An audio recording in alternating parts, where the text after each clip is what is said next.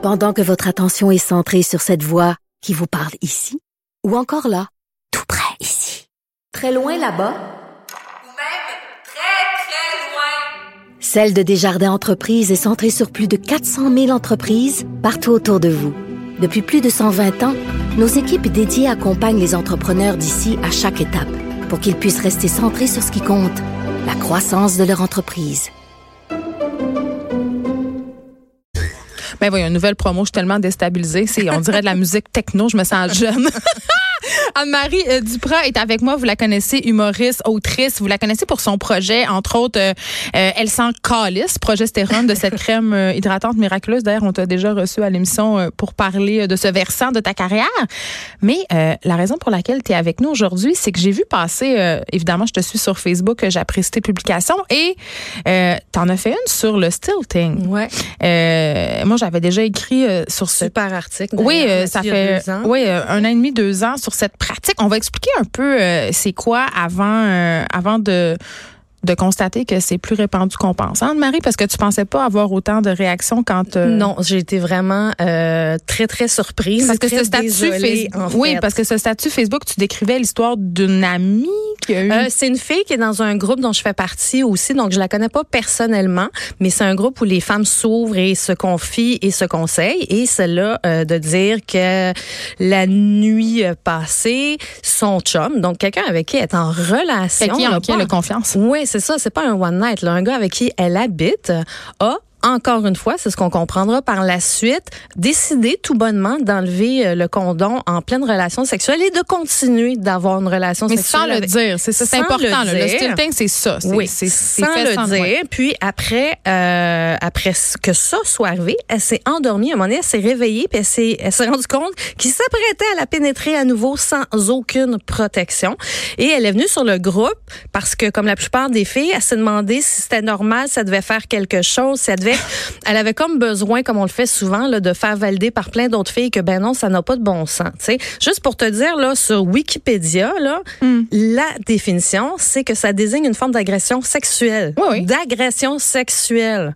Ben, c'est une agression sexuelle. Depuis 2014, ça a été, euh, il y a eu une cause et c'est devenu carrément une agression sexuelle au niveau de la loi. Mais moi, ce qui m'a fait capoter, c'est les, les filles qui m'ont écrit et les tous les commentaires en dessous de l'anecdote de cette fille-là, tout ce qu'il y avait, c'était moi aussi, moi aussi, moi aussi, moi aussi. Ça finissait plus. Ben, tu vois, euh, Anne-Marie Duprat, quand, euh, quand j'ai rédigé cet article sur le stilting, moi, j'avais vu euh, une étude passer, une étude qui a été publiée après dans le Teen Vogue. Donc, c'est une étude qui porte le nom d'étude de Brodsky et ça cherchait à mettre en lumière un peu ce phénomène-là, puis à, se demander si c'était si en, en vogue, sans faire de mauvais jeu de mots.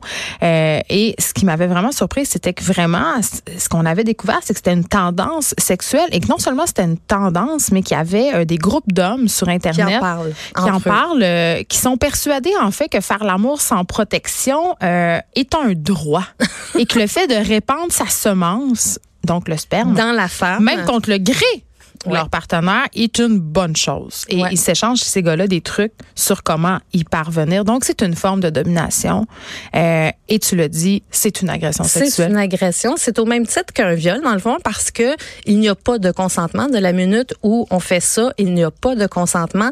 Dès qu'il n'y a plus de consentement, il y a agression. Puis quand on a parlé, j'ai ri, non pas parce que je trouve ça drôle, c'est du rire nerveux de ben genre, reviens pas qu'il y a des gars qui se donnent des trucs sur l'art de faire ça.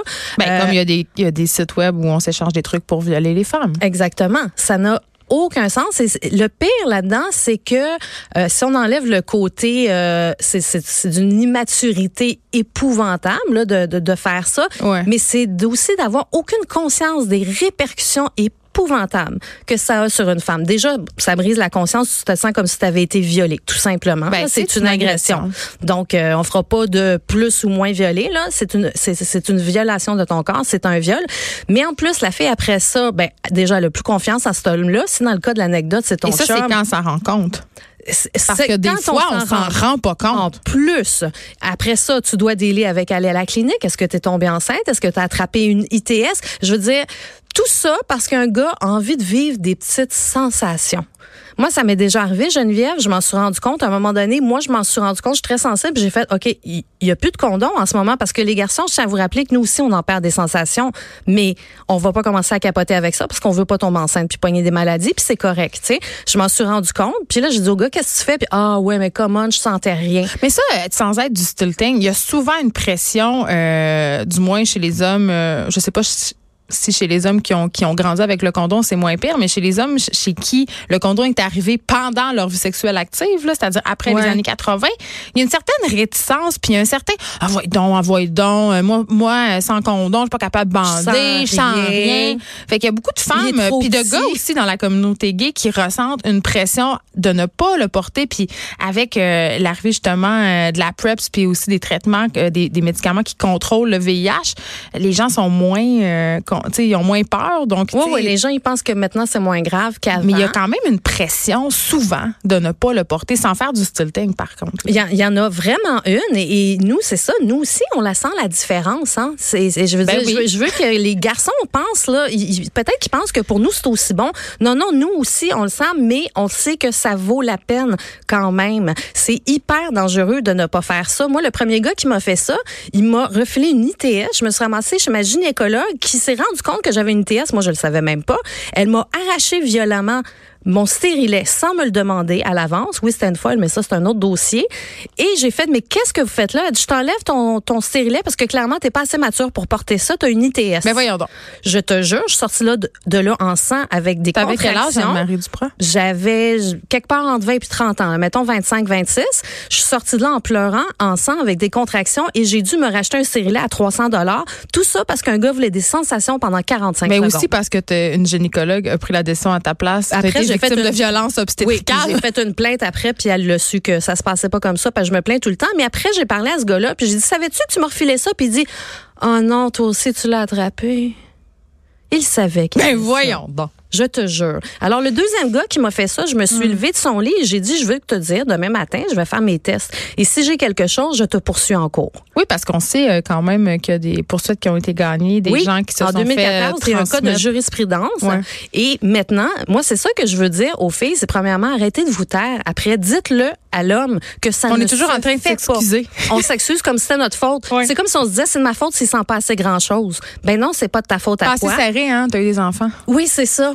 On l'entend souvent aussi. Espèce de, on exclut la personne de perruche, c'est ta faute. Fait que dites-le qu'ils n'ont pas le droit de faire ça. N'ayez pas peur de les dénoncer. Il faut, il y a tout un apprentissage à faire. Ça va se faire un gars à la fois. Et les gars, allez dans les sex shops, allez à la capoterie. Il y en a des condoms extraordinaires qui donnent plein, plein, plein, plein, plein de sensations. Faites des tests. Mais sérieux, là, pour des sensations, là, vous mettez des vies en danger parce ou à peu C'est ça, parce que évidemment, il y, a des, il y a des pervers sexuels, il y a des gens complètement désaxés qui font du stilting, mais il y a des gars pour qui, ils font pas du stilting, ces gars-là, mais qui, les gars dont, dont on parlait tantôt, là, qui ont des réticences à mettre des condoms. Tu sais, je veux dire, à un moment donné, il faut que tu te questionnes sur d'où ça vient, cette réticence-là. Ben oui. Parce que c'est euh, sûr qu'il y a un petit power trip en arrière de ça pour certains aussi. Tu sais, c'est moi, je veux pénétrer la femme, je veux être dedans carrément, comme tu disais plutôt aussi, il y a pour beaucoup de garçons, ça a l'air bien, bien, bien, bien important d'éjaculer dans la femme. Ah, mon Dieu. Ça, a l'air bien complexe d'avoir un pénis. Mais ouais, c'est ça. Non, ça a l'air simple, ça a l'air assez simple en fait. oui, on peut le voir comme ça. Puis ça, c'est aussi évidemment l'influence de la porno. Dans la porno, des fois, on envoie des condoms, mais c'est très, très rare. Donc là, c'est un off. On est tellement pas habitués. Même moi, quand je consomme de la porn puis je vois des condoms, je suis comme, bah. Moi, je faisais une joke il y a 20 ans là-dessus, puis je la fais encore. Puis je dis aux filles, quand le gars insiste pour pas en mettre, part arrêt, puis dit, parfait, mais viens pas te plaindre après que ça te pique. Un gars qui pense qu'il va pogner de quoi, souvent ça refroidit et ça dégonfle, je te dis. Mais tu peux aussi parler de pension alimentaire. Aussi, ça, tu peux sauter de joie et dire "Oh mon dieu, je suis tellement contente, moi aussi je veux des enfants." Je me cherchais un géniteur. Ouais, ça ça marche bien aussi, mais c'est plat d'être obligé de tout faire ça. Mais ce qui est préoccupant quand même, c'est qu'on se rend compte et avec mon article parce que j'avais reconnu les témoignages et toi aussi sur Facebook que beaucoup de femmes vivent et ont vécu ce genre de situation et ça je trouve ça absolument préoccupant. Tu sais moi, il y en a une qui m'a écrit pour dire "Ça ne m'est jamais arrivé." Et je me compte vraiment chanceuse. Ben oui. C'est ça qui est triste. Elle, elle, se- elle se compte dans les privilégiés. Ça devrait pas être un privilège de pas se faire agresser sexuellement par nos chums, par nos one night, puis par tous les gars qui pensent qu'ils ont le pouvoir sur notre corps.